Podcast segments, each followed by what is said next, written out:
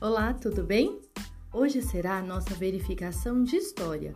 Vamos relembrar o que estudamos? Nós aprendemos que uma das características do cristianismo é crer que Jesus é o Senhor e o Rei sobre todas as coisas.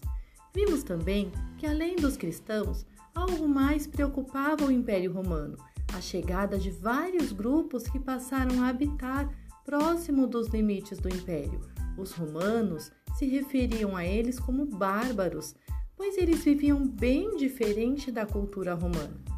Com o fim do império, cidades como Roma se tornaram perigosas por causa da ação de bandidos. Por essa razão, muitas pessoas foram morar em verdadeiras fortalezas, os castelos. E quando nós falamos sobre Maximiliano I? Ele se tornou um grande guerreiro, gostava muito das histórias de cavaleiros medievais e, por esse motivo, ficou conhecido como o último dos cavaleiros.